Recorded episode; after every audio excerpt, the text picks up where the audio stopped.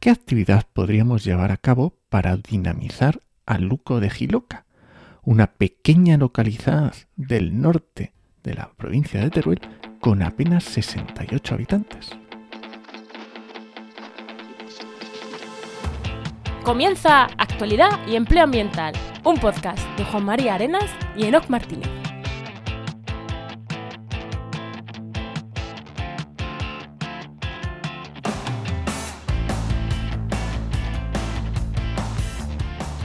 Buenas, soy Juan María Arenas Y aquí Enoc Martínez, y este podcast cuenta con el patrocinio de GeoInnova. profesionales expertos en territorio, medio ambiente y sistemas de información geográfica que puedes encontrar en www.geoinnova.org. Hoy, en el programa 183 del martes 6 de junio de 2023, hablamos sobre comunidades energéticas. Así me gusta, ¿no? Cosas. Tiros claros, que hay veces que no sé ni de lo que hablamos. Hoy, de los que me gustan. Te vas dices, le puedo poner el título antes de empezar. Así me gusta, ¿no?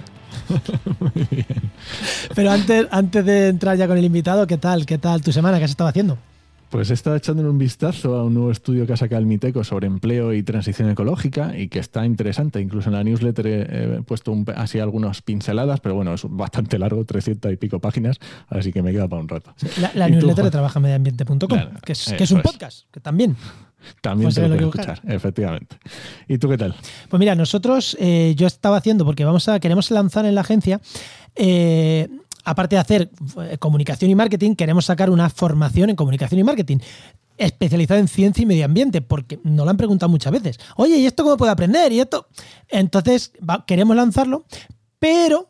Pero lo que queremos es eh, co-crear con la gente interesada. Entonces, simplemente lo que tenemos ahora mismo, si entras en la web eh, oicosmsp.com, hay una opción en formación que es formación online y simplemente un formulario donde déjanos tus intereses, tu rango de precios. O sea, eh, eh, es una manera rara de empezar, pero claro, es una manera también. Joder, queremos saber lo que le interesa a la gente que nos sigue y a la gente que está pendiente de nosotros. Porque igual nosotros pensamos que les encanta el podcasting y a lo mejor nadie nos marca la opción de A lo mejor podcast. no hay ni uno. Claro, eh, entonces, y quieren cosas de redes sociales. Y quieren cursos caros y nosotros hacemos cursos de 50 euros y prefieren cursos más profundos de 600. Entonces, bueno, que- queremos consultar ahí. Entonces, si estás interesado, déjanos tu feedback. Aunque luego ya veremos si haces el curso o no. Tú déjanos el feedback ahí, que, que hemos estado pues un poco dándole forma a eso. Y como siempre, mil cosas. Ya iré contando más cosas de las que vamos haciendo. Muy bien. Doy paso al invitado, ¿no? Venga, vamos allá.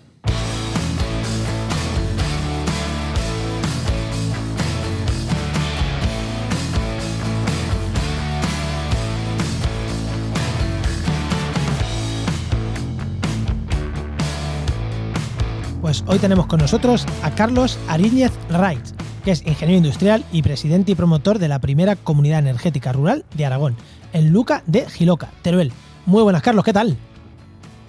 Hola, ¿qué tal, Juan? ¿Cómo Muy estáis? buenas. He ¿cómo dicho estás, el, el- el- apellido segundo, es que lo he visto aquí yo muy raro. Wright, Wright, lo he dicho más o menos bien, ¿no?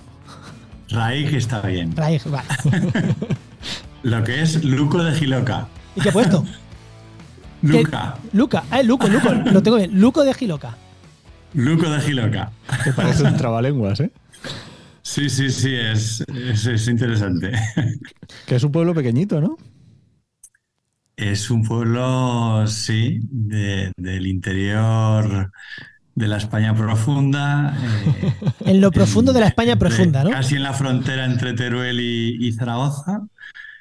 Eh, y tiene ahora mismo, pues en invierno, unos 40 habitantes, ¿no? Antes era, era mucho, estaba mucho más poblado, digamos, estos días hemos tenido diversas visitas por aquí y comentábamos, ¿no? Que en los años 70, pues Luco casi alcanzaba los 600 habitantes. Ostras. Ostras, pero no hace tanto, ¿eh? Claro, Yo estaba- claro. Cuando has dicho Es- que antes tenía mucho, yo me estaba pensando, pues, eh, principio del siglo XX, a lo mejor siglo XIX. Bueno, Carlos, y la pregunta que le hago a todos los invitados, que es de pequeño, cuando eras pequeño, ¿qué querías ser de mayor? Porque no sé si era ingeniero industrial. ¿Y cómo has llegado hasta aquí? Pues no, no era ser ingeniero industrial, evidentemente, porque yo creo que no, no alcanzaba ni, vamos, eh, no tengo noción de, de saber qué, qué hacía ni a qué se dedicaba un ingeniero industrial, ¿no? Luego ya, conforme vas creciendo, vas adquiriendo esos, esos conceptos. Pero de pequeño, pues eh, me gustaba mucho el fútbol, igual que me gustaba ahora también. Y me gustaba mucho viajar y me gustaba mucho pasar tiempo en el huerto con mi abuelo. Y, entonces, bueno, ¿cómo, eliges ingeniería industrial? Eh, me gustaba el diseño también y dibujar. Entonces yo creo que por ahí las matemáticas se me daban bien. Entonces yo creo que un poco por ahí la física también. Entonces ya poco a poco pues fui un poco orientando el tema de, la ciencia, ¿no? y, sí, a la hora de decidir un poco, pues, eh, qué, qué, rama escoger, pues la que más abertura o la que más posibilidades me ofrecía era, era una ingeniería, ¿no? Que, que siempre está, está abierta a muchas posibilidades. Y el tema este de la comunidad energética, mm, tenía, ¿tuvo algo que ver con el hecho de que fueras ingeniero industrial o tampoco tuvo nada que ver? Eh, tiene que ver que yo ya me he dedicado, pues desde prácticamente que inicié mi carrera profesional, al tema de la energía. Ah, vale, vale. He estado muchos años eh, fuera de España trabajando eh, con la energía, en transmisión de energía en alta tensión. Y, bueno, casualmente pues eh, caí en época de pandemia, en un momento mm, yo creo que de transformación dentro del país, eh, a muchos niveles, ¿no? Y, también personal. Y bueno, el hecho de, tener tiempo en esa época de pandemia para actualizarnos eh, energéticamente y normativamente en cuanto a, qué tipo de nuevos proyectos están surgiendo desde Europa también, pues eh, bueno, pues empecé a visualizar un tipo de proyecto como es el de comunidad energética, muy aplicable o muy implantable, digamos, en, zonas rurales. Pues no sé si quieres que aprendamos porque vamos a avanzar el tema y ya nos metemos, eh, que ya, lo hemos dejado eh, encarrilado, pues ya nos metemos porque igual alguien se está perdiendo y no sabe lo que son esto de la comunidad energética, así que vamos a lanzar el tema.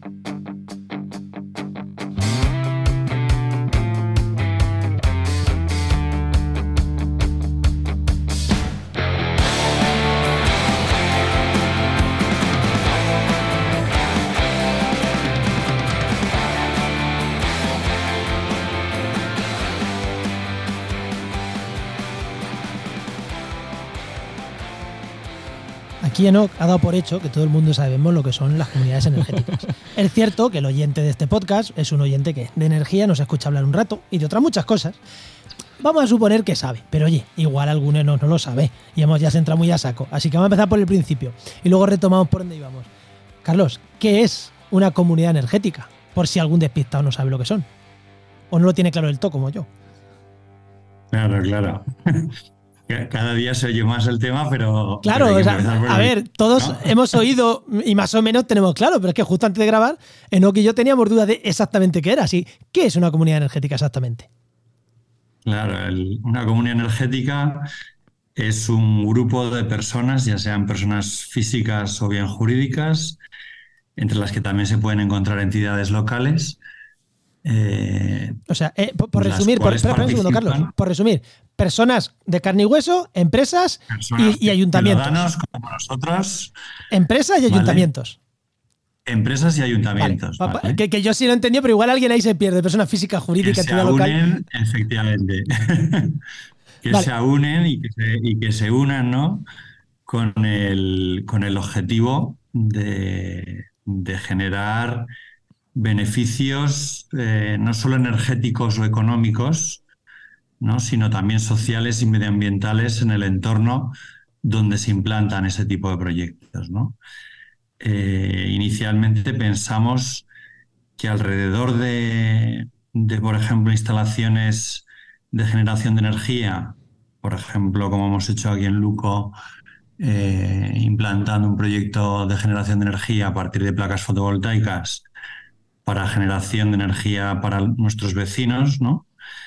Eh, bueno, se intenta aunar esa, a esos a esos agentes, ya sean personas físicas, empresas o ayuntamiento, para eh, no solo generar ahorro económico, sino también para, para desarrollar proyectos a nivel social, a nivel medioambiental o incluso cultural, ¿no? Vale, eh, pero por resumir entonces es un, mucha gente, de diferentes gente de empresa tal, que se une para producir energía juntos. Producir y consumir, las dos cosas, ¿no? Efectivamente. Vale, ¿y tiene que ser solo autoconsumo? En plan, eh, ¿todo lo que consumís es autoconsumo o también estáis conectados a la red para picos de bajadas, subidas, poder verter? ¿O es autoconsumo? Sí. Claro, lo ideal sería que fuera todo autoconsumo, pero a día de hoy, eh, bueno, todavía no, no, estamos en ese punto y seguimos conectados a la red eh, consumiendo en las horas de no producción o en las horas que produce menos y no alcanza a atender la, la demanda en cada una de las casas que están participando del proyecto. y, la última, eh, que decir esta línea. Y, el consumo también es común, en plan, hay un cable que entra a todas las, como ya tenéis, eh, desde de la instalación esta que habéis puesto, hacia las casas, entiendo, el cable también es común, en plan, todo lo mismo, o hay cada uno tiene su pequeño consumo también de Iberdrola de turno. ¿Cómo funciona eso? o tenéis un cable gordo eh, ahí para todos.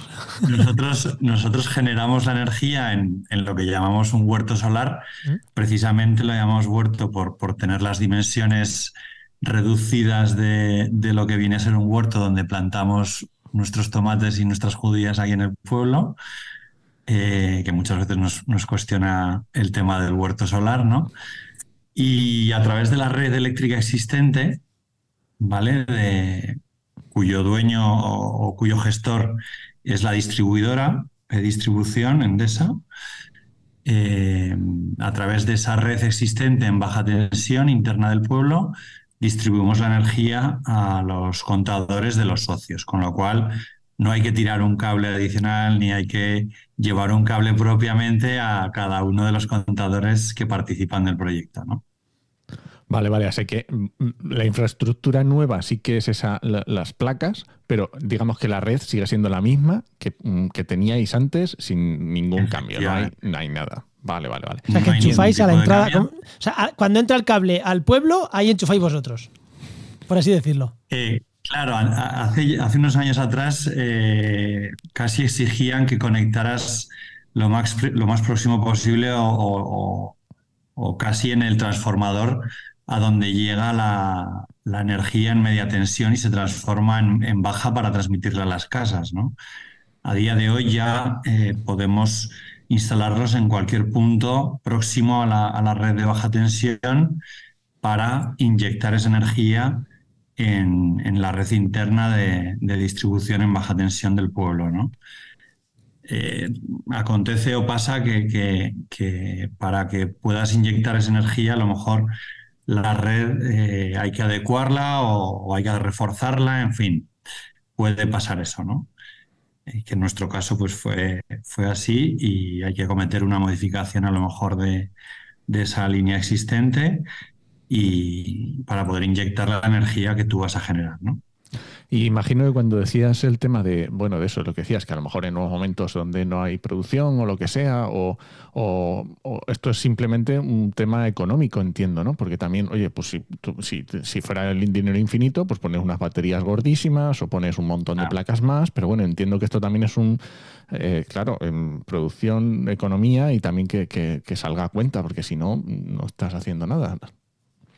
Efectivamente, el, proyecto se inició, como se ha avanzado antes, en, plena pandemia, ¿no? Y, siendo el primer proyecto de comunión energética, eh, abordarlo a un coste mucho mayor implantando o, implantándolo con, con, unas baterías o con un almacenamiento de la energía que no se generara con el excedente eh, suponía hacer un desembolso mayor para, para los posibles socios. ¿no?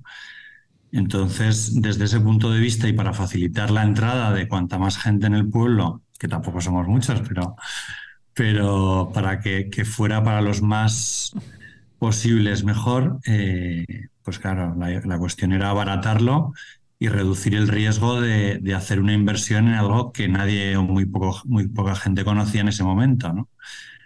Eh, en aquella época, pues yo recuerdo que el, pues entre eh, la pandemia y luego la guerra y tal, pues bueno, luego ya eh, se, se, puso un poco en, en, conversa de todos el precio de la luz, ¿no?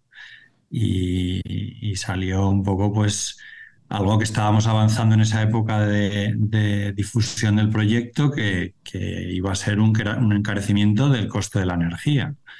Y bueno, pues un poco la gente también a través de, ver que realmente estaba pasando lo que previamente les habíamos contado, pues todavía eh, ganó confianza si cabía en el proyecto y, bueno, tampoco consideramos que, el, poner baterías nos fuera a ofrecer un ahorro mucho mayor, ¿no? O sea, digamos que el autoconsumo ya nos produce un, un, ahorro muy interesante para empezar a funcionar y empezar a conocer eh, cómo relacionarnos con, la energía que consumimos. Claro, porque a mí lo que, lo que la duda que se me plantea aquí, y igual tengo preguntas muy tontas, pero la duda que se me plantea aquí es, claro, cómo eh, no todo el pueblo está dentro, habrá casas que sí, casas que no, pero vosotros vertís a la red general de la que luego va a las casas.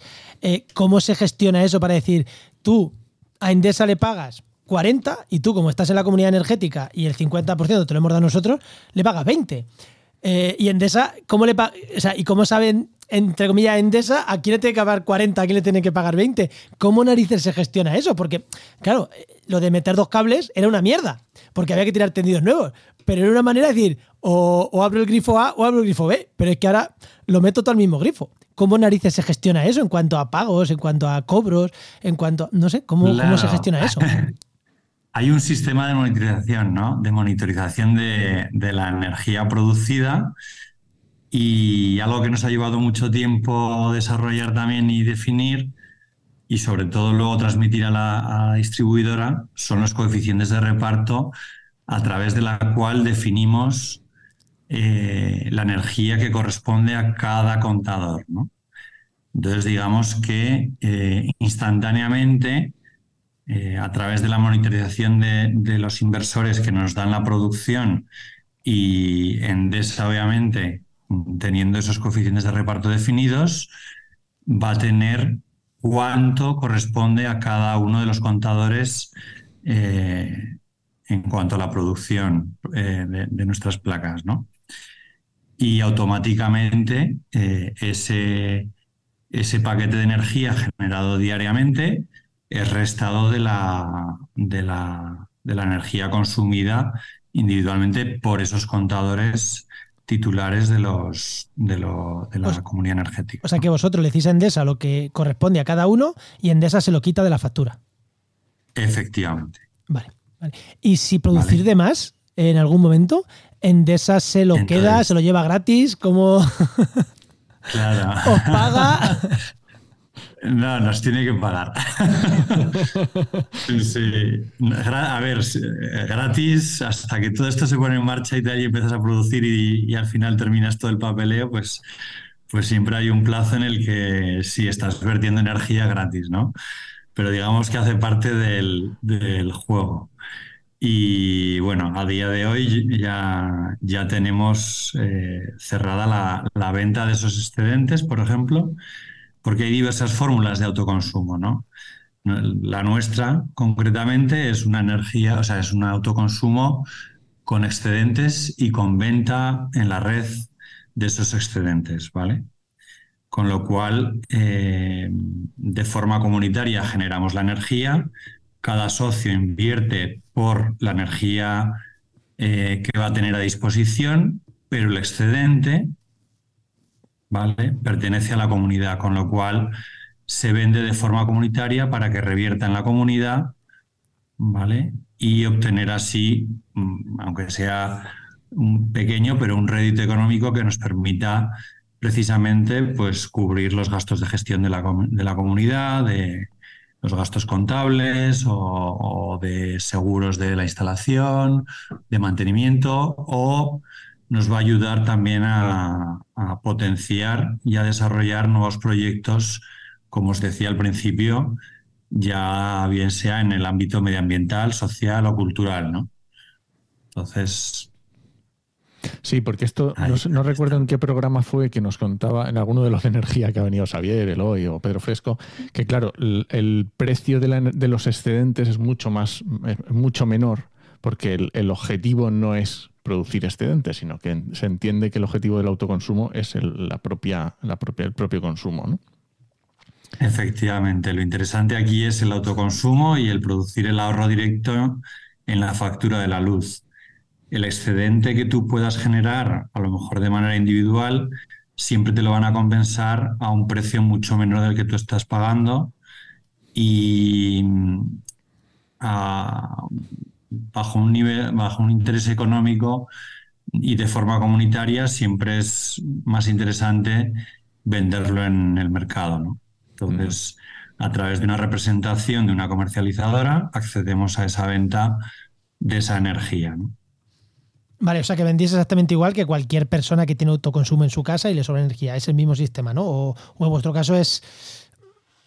¿O no? Es un poco diferente porque, porque de manera individual, si tú te pones tus placas en tu tejado, normalmente vas a, vas a hacer una compensación simplificada de, la energía excedente, ¿no? Y te van a compensar a final de mes, pues a 5 céntimos el kilovatio hora, a 8 o a 10, como mucho, ¿no? Que es un poco lo que estamos viendo que están ofreciendo las comercializadoras. O te van a ofrecer eh, a día de hoy también unas baterías virtuales por las cuales vas a poder eh, consumir la energía excedente durante a lo mejor un año, ¿no? a lo largo de un año en horas de no producción. Entonces, eso es el autoconsumo. Cada día van surgiendo nuevas fórmulas. Lo vuestro es mixto entre eso y las placas típicas de producción. Es como una cosa mixta, ¿no? Esa es, esa es. Vale, y Carlos, ya nos has dicho varias veces que esto salió en, pandemia. Eh, cuéntanos un poco cómo es la historia de esa creación, cómo es el pueblo de, Luco de Giloca, cómo, cómo sale eso, de quién sale, si es muy difícil hacerlo, si os habéis encontrado muchos problemas. Eh, sí, ¿Cómo, ¿Cómo ha sido? Si ya eres todos amigos y por eso es más fácil. Eh, bueno, bueno, si empezamos tenemos para, para un buen rato. bueno, pues intenta resumirlo en cinco minutillos. problemas hemos tenido todos los que quieran.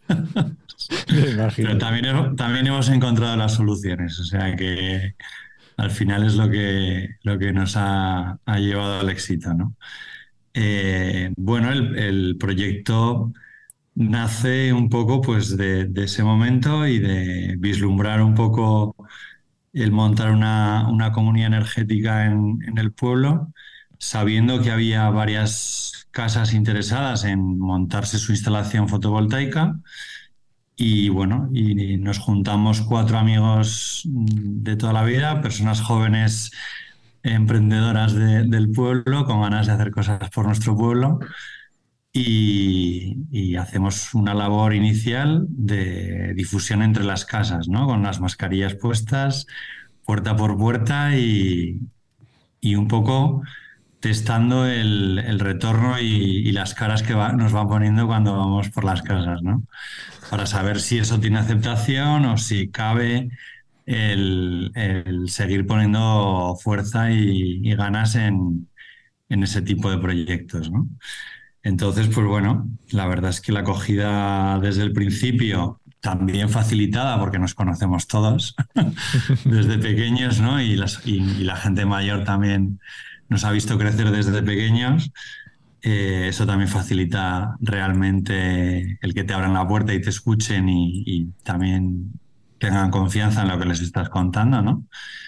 Eh, luego a la hora de poner dinero ya cada uno se lo piensa de puertas para adentro y decide luego ya internamente, ¿no? Pero eh, inicialmente te escuchan y, las caras que vemos son ilusionantes, ¿no? Hacemos varias eh, reuniones informativas en el pueblo, con, las, con las máscaras, guardando las distancias y tal, recuerdo. Y bueno, y cada vez toma más cuerpo el proyecto hasta que bueno, decidimos constituir una cooperativa sin ánimo de lucro a través de la cual eh, tengamos ese fundamento jurídico de nuestra comunidad energética, ¿no? de Luco Energía, y a la cual se pueden ir asociando físicamente ya tanto eh, nuestros vecinos como una empresa que hay en el pueblo, como el Ayuntamiento de Calamocha, del cual hace parte también. Eh, el desarrollo del proyecto, pues eh, esto te estoy hablando que la constitución de la, sociedad cooperativa es en junio de 2021 y a partir de aquí empieza un poco eh, la carrera por mm, pedir subvenciones, obtener financiación, aunar los intereses de los socios, bueno, formalizar todo eso ¿no? en, el, papel y, y ejecutarlo, ¿no? Encontrar una empresa instaladora que, nos haga un buen precio y esté dispuesta a ayudarnos en, llevar a cabo nuestro proyecto y, llevarlo, o sea, y ponerlo en marcha cuanto antes. Todo esto lo conseguimos hacer con una celeridad bastante, bastante rápida, pero eh, nos topamos con Mm, yo diría que normativas obsoletas y burocracia. ¿Eh? No, no, no, me no, me esperaba esa palabra hoy en el programa, burocracia. No, de verdad. No, no, no, no. No me la esperaba. O sea, ha tardado veintitantos minutos en salir. Más de lo que me esperaba yo, ¿eh? Sí, sí, sí. Entonces, pues bueno, ha sido una dura lucha contra los procesos administrativos y, normativas, eh, pues como se ha avanzado, obsoletas a mi modo de ver, que hay que actualizar cuanto antes para que este tipo de proyectos puedan tener continuidad. Porque si no, eh, sigo pensando que muchos no verán la luz. Ah, no por falta de ganas, sino por, por dificultades. porque, porque es desesperante. vale, y ahora mismo ya estáis funcionando bien, ¿no? Em, sí, sí, ya estamos produciendo nuestra propia energía y ahora estamos ya, eh, os acabo también de decir que, acabamos de, formalizar ya esa venta de excedentes y terminando de afinar con las comercializadoras el alta de algunos socios que faltan eh, en el autoconsumo, ¿no? Eso te iba a decir. Hay comercializadoras que tienen todavía eh, muy atrasado también el tema de poner en marcha el autoconsumo o el autoconsumo colectivo a, sus, a sus clientes. Claro, porque la, comercializadora aquí, eh, yo entiendo que no tendrá prisa porque supongo que gana menos con vosotros que con. O no, o al final le da igual. Ella da un servicio y da igual que se lo gestione a Endesa o a vosotros, ¿no? Sí, sí, claro. Además, nosotros hemos dado la libertad de que cada uno mm, o sea, siguiera con su comercializadora que tenía o que cambiara a la que, a la que más le interesara. Vale, vale, vale. O sea que... Con lo cual también gestionar diversas comercializadoras pues también está suponiendo un esfuerzo de más, pero, pero sí. vale, o sea que si yo tengo... Yo creo que internamente todavía falta afinar algunos procesos dentro de, esas comercializadoras. Hace poco hablé con una que me llamó, eh, no sé si era uno de los directores, que me, expresaba la, eh, como que era la primera, el primer caso de autoconsumo colectivo con venta de excedentes y que tenían que ver cómo hacer y dar de alta a, a su cliente, ¿no? Entonces, pues bueno. ¿Y aquí quién pone más eh, pegas? Eh, ¿Las grandes, en plan Iberdrola, Endesa, tarde, o las pequeñitas que comercializan verde? Es que no quiero decir nombre porque la que me viene a la cabeza creo que ya no existe, o mejor no la digo. Eh, ¿Quiénes ponen más por igual? Son pegas. Bueno, pegas o problemas o con quién es más fácil, porque parece que las pequeñitas, que mucho verde, muy sostenible, tienen más cintura y están más en el modelo, pero a lo mejor les sacas de su ama Marce y las pierdes. O no sé. Creo que las dos pueden hacerlo bien y las dos pueden hacerlo mal. Claro, claro, efectivamente. Lo que hay, o sea, lo que yo veo es que falta un poco afinar los procesos internos o formar a la gente que tienen eh, trabajando dentro para gestionar el alta de, todos esos contratos de esos clientes que se están sumando a los autoconsumos autoconsumos colectivos en sus diversas fórmulas, ¿no?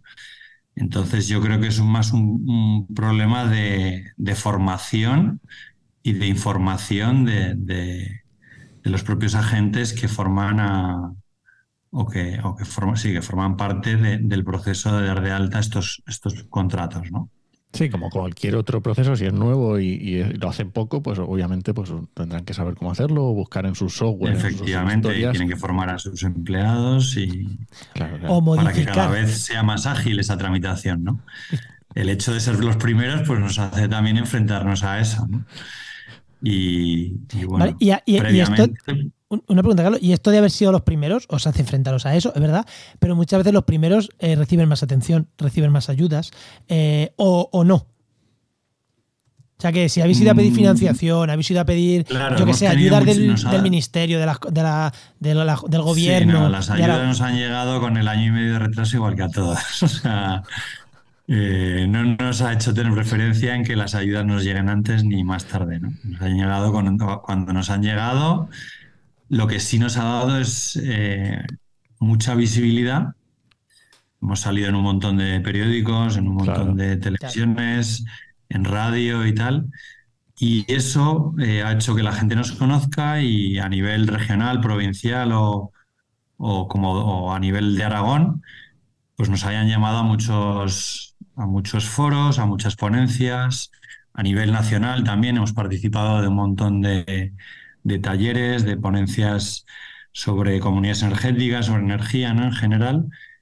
Y eso pues también nos ha, facilitado a, tener mucho, muchos contactos y a poder un poco eh, pedir ayuda o, vislumbrar o buscar soluciones entre, entre esa gente que hemos ido conociendo, que ha tenido otras experiencias similares o, y bueno, en ese sentido sí que eh, al ser los primeros, pues yo creo que hemos conseguido hacer una red de contactos muy interesante que también nos ha ayudado a, poder encontrar esas soluciones para poder poner en marcha cuanto antes el proyecto. Eso, eso, ahora, ahora nos preguntas tú, pero aquí quiero decir, es que lo te escuché una cosa en un programa de marketing, no tiene nada que ver con esto, pero que decía que si aprovechas la ventana de la oportunidad, eres el único que escala el edificio y se mete por la ventana.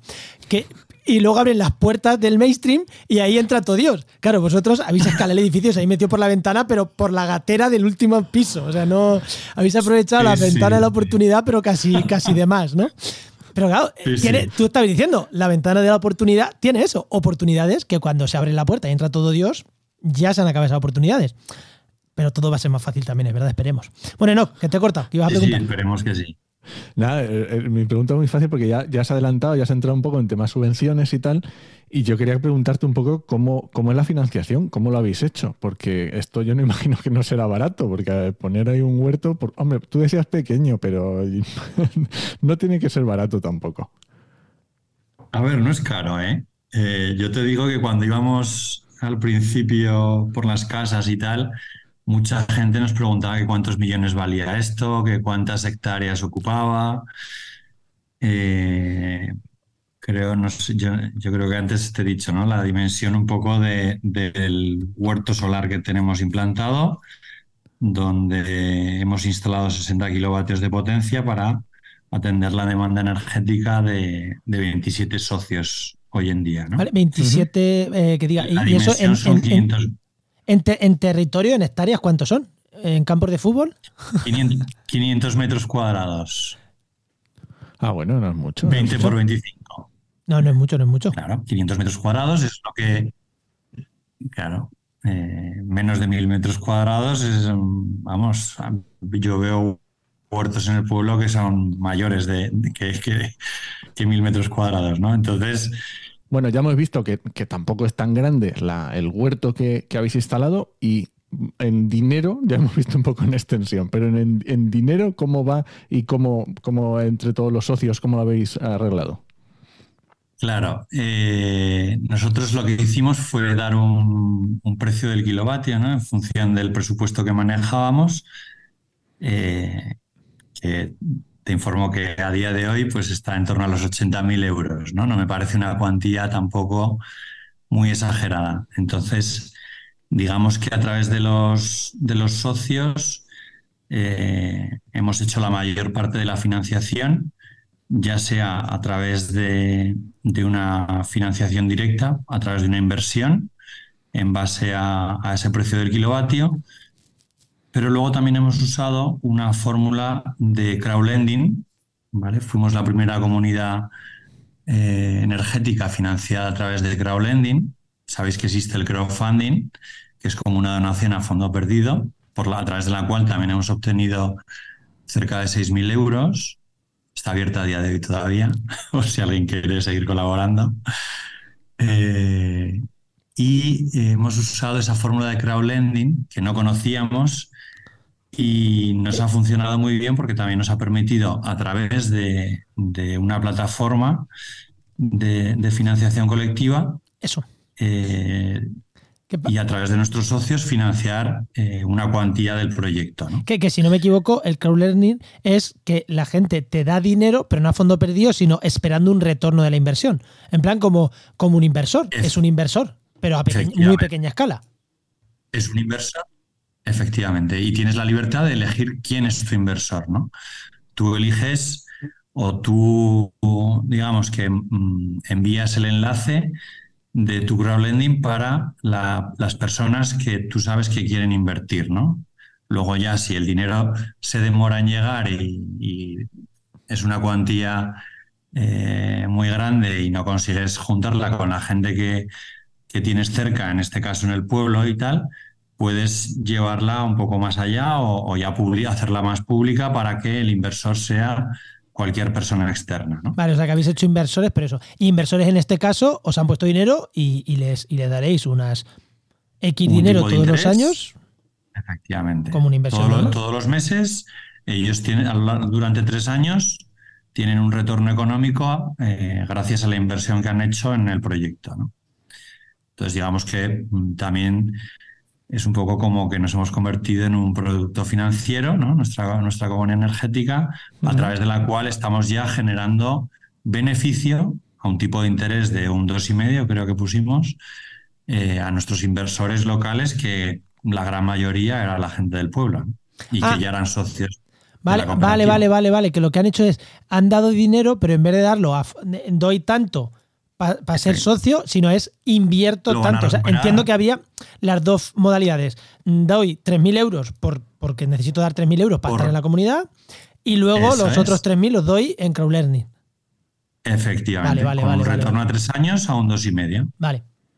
Claro, te devuelven los 3.000 al 2,5% efectivamente. he dicho cifras, eh, ojo, he dicho cifras inventadas, no las ha dicho Carlos. No, no, tengo ni idea de cuáles son las cifras. Pero, es mucho menos. Claro, pero, pero yo sabía que no iba a ser porque si son 80.000 euros, 26 socios, mm, echar cuenta vosotros. Sí, sí. Luego también hemos tenido, eh, como decía Nock, ¿no? Hemos tenido unas subvenciones eh, a día de hoy tenemos ya tres líneas de subvenciones aprobadas, de las cuales ya una hemos, hemos cobrado, otra estamos justificando para, para recibir eh, la cuantía que nos han otorgado.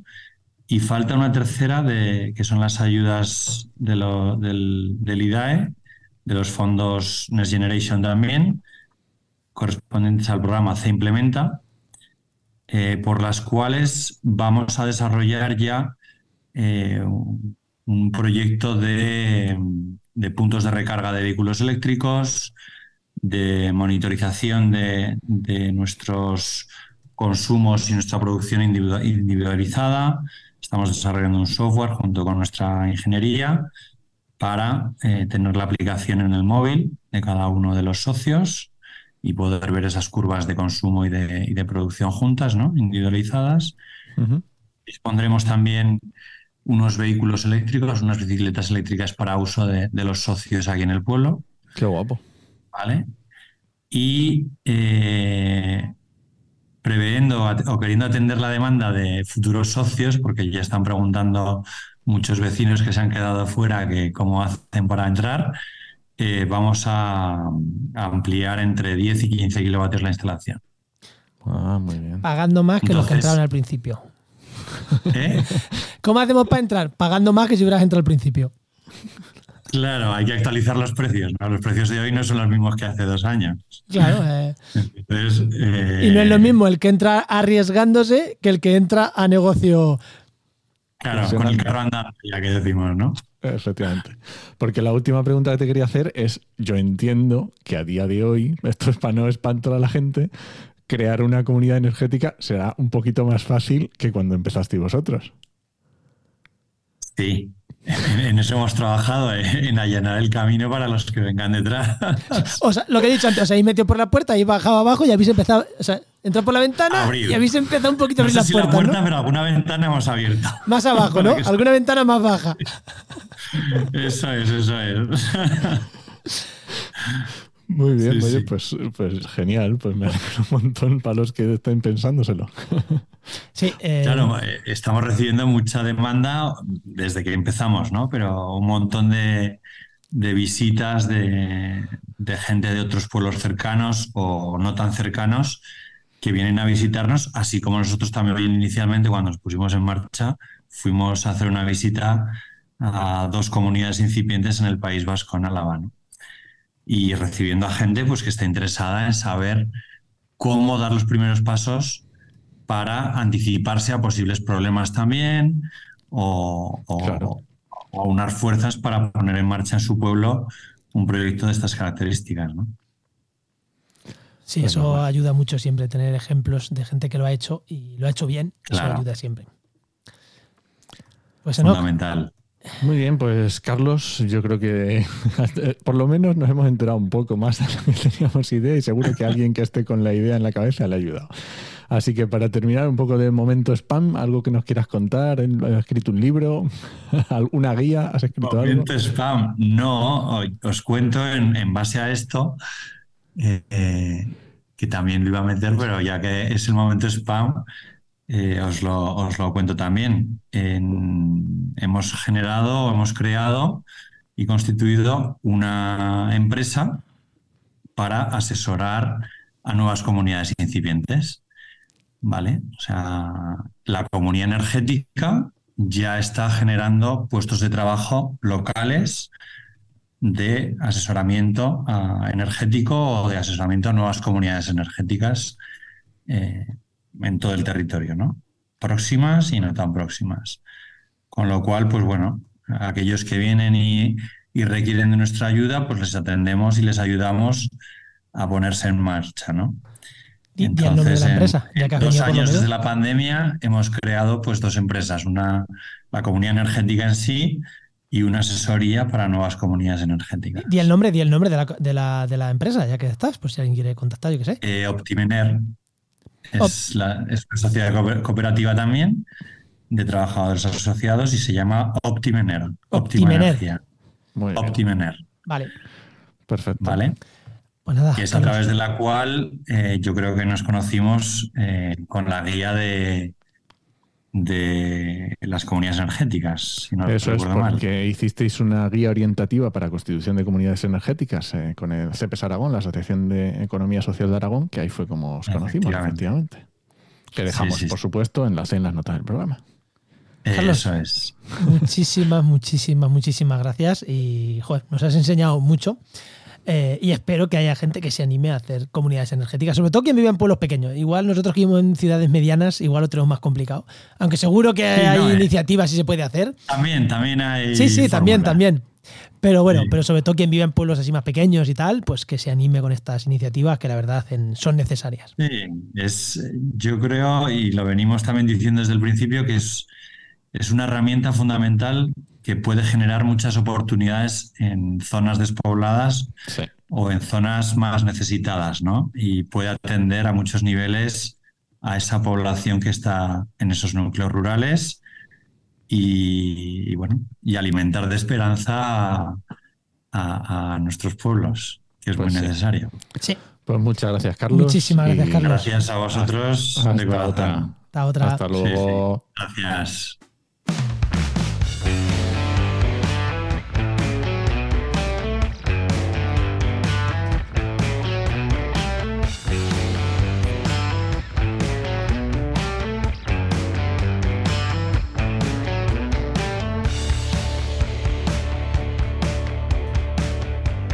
Vamos con el programa que ya tenemos por aquí a nuestro amigo Luis Quesada, director de Heinova. Muy buenas, Luis, ¿qué tal? Hola, hola, ¿qué tal? Muy buenas, Luis. ¿Cómo estamos? Ya, Luis, te escucho un pelín mejor que la semana pasada, ¿eh? Sigues todavía con la garganta tomada, pero te escucho un pelín mejor. Bueno, me alegro. bueno, la semana pasada empezamos hablando, ya volvimos otra vez al SIG, ya volvimos al, al, redil bueno. y creo que la semana que viene son las jornadas de SIG libre. Si no, si, creo que es el 14 15 de junio. ¿Qué es esto, Luis? ¿Qué es esto de jornadas de SIG libre? Ay, pues son unas jornadas muy chulas que desde hace ya bastantes años se vienen celebrando en, en Girona, en la Universidad de Girona y que viene, bueno, pues eh, llevamos programando y lleva organizando el SIGTE eh, y que realmente, bueno, son unas, unas jornadas que se comparten, intercambian pues, conocimientos que están alrededor de las geotecnologías libres y de la ciencia de datos espaciales. ¿Pero qué es más? ¿Como un congreso al que se dan ponencias o es...? Eh... Sí, es un poco viene a ser como una especie de congreso, pero al estilo del congreso, ¿no? Pero se hace mucho, mucho trabajo, muchos talleres también, ah, que son súper, super, o sea, ya me parecen súper interesantes. Y al final es como pues el congreso del software libre o de tecnologías eh, libres eh, de España más importante, ¿vale? Digamos, hay que ahí se reúnen pues todos los que estamos trabajando en este sector. claro, y ahí pasilleo mucho. entiendo que en estos congresos eh, los momentos de pasillo, de cuadrar con gente que hace cosas que te gustan o cosas similares o cosas... Eh, y con quienes supongo que en estos congresos, yo por lo que conozco, suele ser bastante potente, ¿no? Sí, a ver, al final em, hay muchas veces que aprovechas estos congresos para desvirtualizar a la gente, ¿vale? Que es súper interesante porque los, los, los sigues y también para volverte a encontrar con gente que realmente pues que ya los conoces pero que los ves de uvas a peras en, eventos como estos. Y, y, que vienen bien siempre para, para, actualizarte para ver qué están haciendo otras personas porque al final pues eh, no te o sea, no puedes estar a todas vale y siempre te viene bien para pues para actualizarte para que te vean, para que te conozcan. Y nosotros, bueno, este año volvemos a ser otra vez patrocinadores del, del evento. Ah, que lo hicimos el año pasado y ya volvemos a ser este año también. Y es interesante, por ejemplo, también que el primer día también hacen, eh, se celebra la, la asamblea de, de, la, de, la, asociación QGIS España, eh, el mismo por la tarde. Es bastante interesante. Yo no llegaré, yo súper tarde, pero bueno, eh, sé que va a estar Patricio por ahí, que de hecho también es, le hicieron vocal, así que, que bien. Yo tengo ganas de desvirtualizar a, a mucha gente que llevo siguiendo desde hace bastante tiempo. Y escucha, Luis, y para la gente que está empezando, que quiere meterse en este mundo, eh, ¿es útil este tipo de congresos? Porque depende, del, que depende del nivel, eh, es útil, no es útil, pero claro, hay gente que quiere meterse en el mundo, tanto para aprender como para hacer contactos, ¿no? Claro, o sea, bueno, vosotros cuando eh, recomendáis a alguien cómo empezar o cómo promocionarse, eh, Enoch, que tú que te dedicas a esto, eh, entiendo que eh, asistencia a congresos y eventos era una de las cosas que tienes que hacer. Obviamente, presencial, vamos, 100%. ¿Por qué? Porque eh, si no vas, si no estás, no existes. ¿Vale? Es muy difícil que la gente tenga en mente tu cara y tu nombre, que a lo mejor en ese momento no tienen nada, pero de repente, dentro de dos o tres meses, les viene a la cabeza, les viene un proyecto y pronto dicen, hombre, pues yo conocía ¿vale? Y yo creo que es bastante interesante. Y además también, eh, bueno, al final te estás poniendo al día, porque una cosa es la formación que puedas recibir eh, de, bueno, pues de, desarrollo, de, trabajar o manejar diferentes softwares y otra cosa está en el día a día de lo que se está haciendo en estas tecnologías. que, no es lo mismo un curso. Investigación, el desarrollo. Entonces, claro, esos son cosas muy diferentes. Que Luis, iba a decir que, no es lo mismo hacer un curso de Genova, que están de puta madre, pero claro, eh, que, irte allí, ver la última de la última de la última cosa que ha contado no sé quién, que es como, vale, este curso me sirve de base, pero es que... Y luego, cuando termina, preguntarle y hablar con él. efectivamente efectivamente, Bueno, oye, nuestro máster os puedo asegurar que está muy a la última, ¿eh? Bueno, ya, bueno, yo no he dicho el máster, he dicho cualquier curso. ¿eh? El máster. de código libre está muy a la última. Pero, pero sí que es cierto que, evidentemente, aquí es lo que he comentado antes: no puedes estar en todo y realmente se está desarrollando en diferentes direcciones. Y, y jo, pues la verdad es que ir a un sitio de estos y que realmente puedas empaparte de toda esta sabiduría, de todas las cosas que va haciendo la gente, pues ya no solo para saber en qué estás, sino realmente pues te puede generar nuevas ideas, ¿no? O incluso decir, nuevas colaboraciones con, con gente, que me interesa, mira, nosotros estamos haciendo esto, ¿tú crees que podríamos colaborar en este desarrollo? Pues que, no sé, tienes alguna idea de cómo poder hacer estas cosas. Yo creo que siempre son funcionales eh, e interesantes el poder asistir a, esta, a estas reuniones, a estos congresos. Si alguien quiere hablar con vosotros, allí vais a estar, tanto Patricio como tú, por allí. Patricio, Patricio y yo ahí estaremos. Y además he visto el programa y tiene un montón, o sea, talleres como cuatro a la vez, charlas, o sea, es que esto es tremendo, ¿eh? Sí, sí, sí, no, no, la verdad es que está muy, muy, muy bien, la verdad es que lo organizan bastante bien desde el CGT, son muchos años, tú date cuenta que la Universidad de Girona prácticamente fueron los que empezaron con todo lo, eh, la parte de SIG libre y la formación de SIG libre. Eh, son los que tienen el máster de Unigis y, llevan mucho tiempo organizando estos eventos y la verdad es que es una pasada. Yo chapo por ellos. Muy bien, pues genial. Pues eso, si alguien va por allí, que salude a Luis y le diga, Luis, te escuchan el podcast. que luego la gente es muy tímida, ¿eh? Te mira por la calle, te sonríe y dice, ¿de qué me conoce? Del podcast. Que eso no ha pasado, Luis, estar en congresos y que nos conozcan del podcast y te sonríen y de tú. ¿Por qué sonríe? Y luego al día siguiente cítelo. Es que te conocí, que eras tú el del podcast, ¿no? Ya, pero yo a ti no. Por mucho que me sonrías y me hables, si no me dices que me conoces de esto. Eh... Sí, no, no es nuevo. Bueno, a mí, yo, toda la gente que venga y que me diga cualquier que me salude, yo encantadísimo de la vida, hombre. Por supuesto. Bueno, Luis. Muy bien. Pues nada, pues muchas gracias, Luis. Muchísimas gracias. gracias a vosotros. Lo que Hasta luego, Luis. Adiós. Chao. Pues recuerda que esta sección te llega gracias a nuestro patrocinador, a GeoInnova.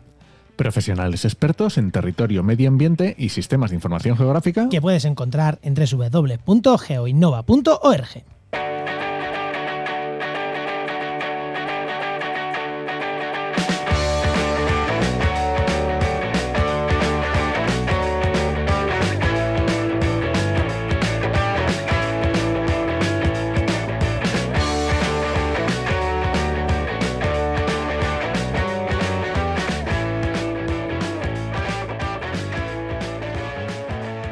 Bueno, no, ¿nos vamos o qué?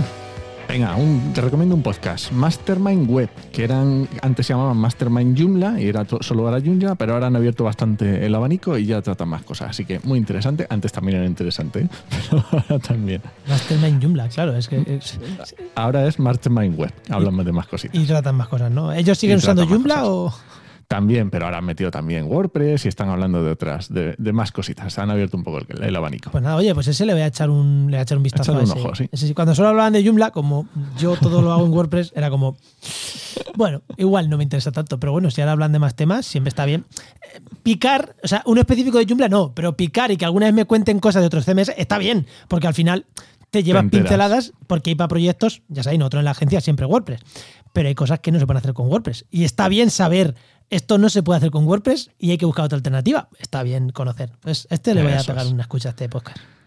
Muy bien, pues nada, terminamos. Este podcast pertenece a la red de podcast Podcastidae, la red de podcast de ciencia, medio ambiente y naturaleza. Y muchísimas gracias por compartir el programa, por los comentarios en redes sociales, por mandárselo a vuestro colega y quiere hacer una comunidad energética y se lo mandáis. Oye, mira, esta gente. Eh, así que bueno, eso, muchísimas gracias por estar ahí, por el FIBA y por todo, por la vida en general. Gracias. Muchas gracias. Y nada, te esperamos en el siguiente programa de actualidad y empleo ambiental. Nos escuchamos. Adiós.